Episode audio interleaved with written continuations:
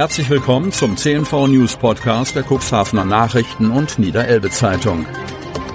In einer täglichen Zusammenfassung erhalten Sie von Montag bis Samstag die wichtigsten Nachrichten in einem kompakten Format von sechs bis acht Minuten Länge. Am Mikrofon Dieter Büge. Donnerstag, 28. September 2023. 300.000 Euro für Sanierung des Hemmorer Zementmuseums garantiert. Das Zementmuseum in Hemmoor ist, auch ohne die gestohlene und zerlegte Zementpackerstatue, wir berichteten, keinen Besuch wert. Doch das könnte sich jetzt schnell ändern.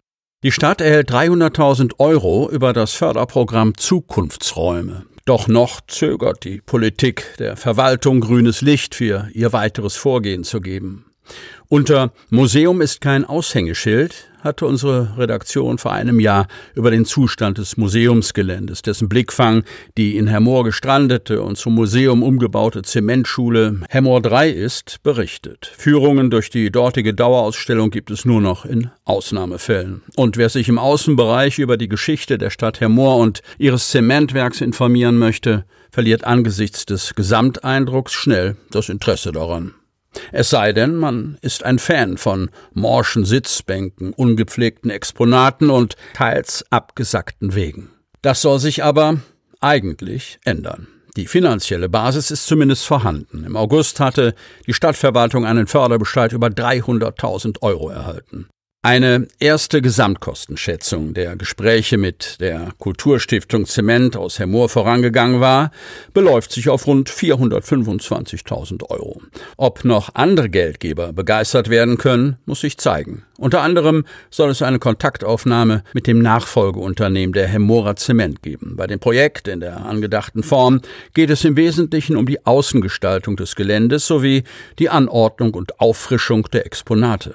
Die Palette reicht von der Herrichtung des Lokschuppens und der Schmiede über die Wegebauarbeiten und Begrünung bis hin zu Audiostationen. Überzeugt hat die Politik die Mitglieder des Hermorer Kulturausschusses anscheinend noch nicht. Bürgermeisterin Sabine Wist warf die Frage auf, ob die Stadt eine Eigenbeteiligung von 125.000 Euro überhaupt stemmen könne, da doch nur 30.000 Euro im Haushalt eingeplant seien.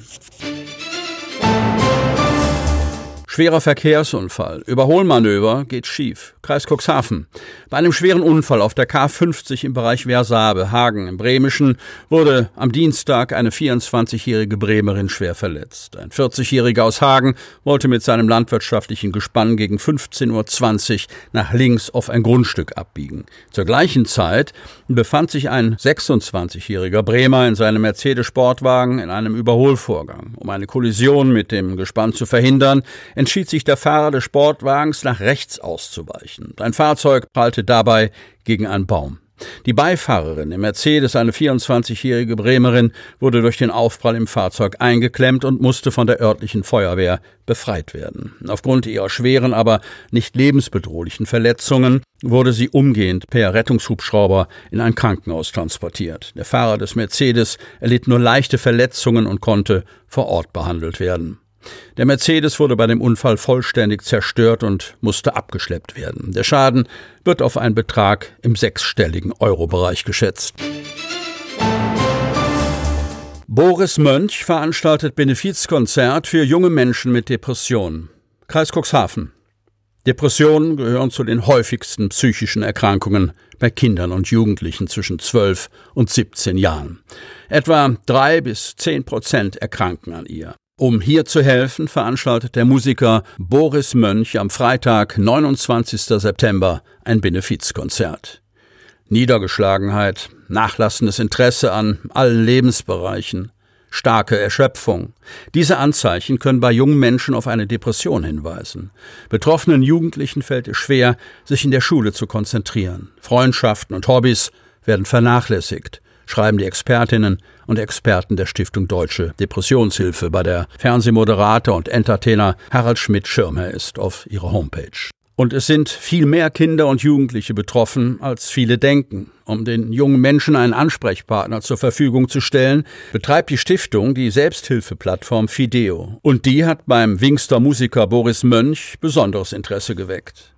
Da ich das Glück habe, beruflich mit Kindern, Jugendlichen und jungen Erwachsenen Musik machen zu dürfen, ist das Thema seelische Gesundheit bei jungen Leuten eine Herzensangelegenheit, erklärt Boris Mönch. Der Wingster ist Lehrer an der Cuxhavener Musikschule, begleitet mehrere Musikprojekte und ist Mitglied der Band This Way Up. Doch wieso passt seine Leidenschaft Musik mit dem Thema Depressionen zusammen?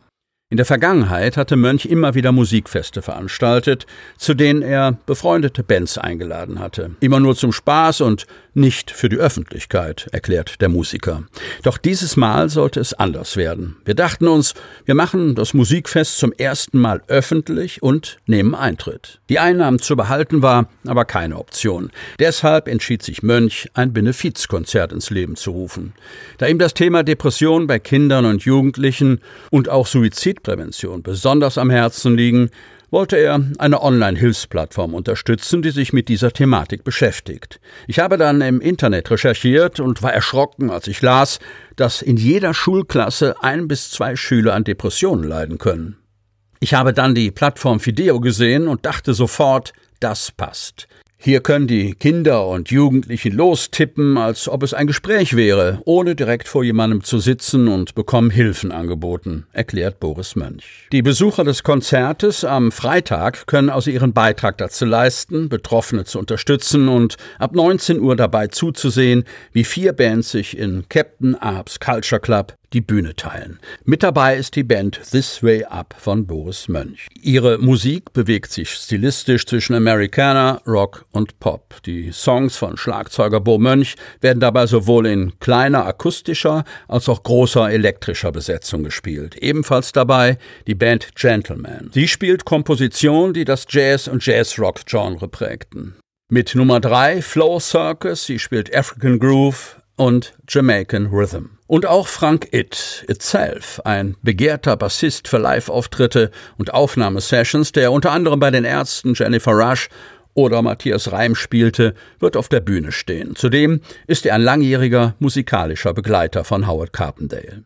Tickets für das Benefizkonzert gibt es übrigens unter anderem noch an der Abendkasse.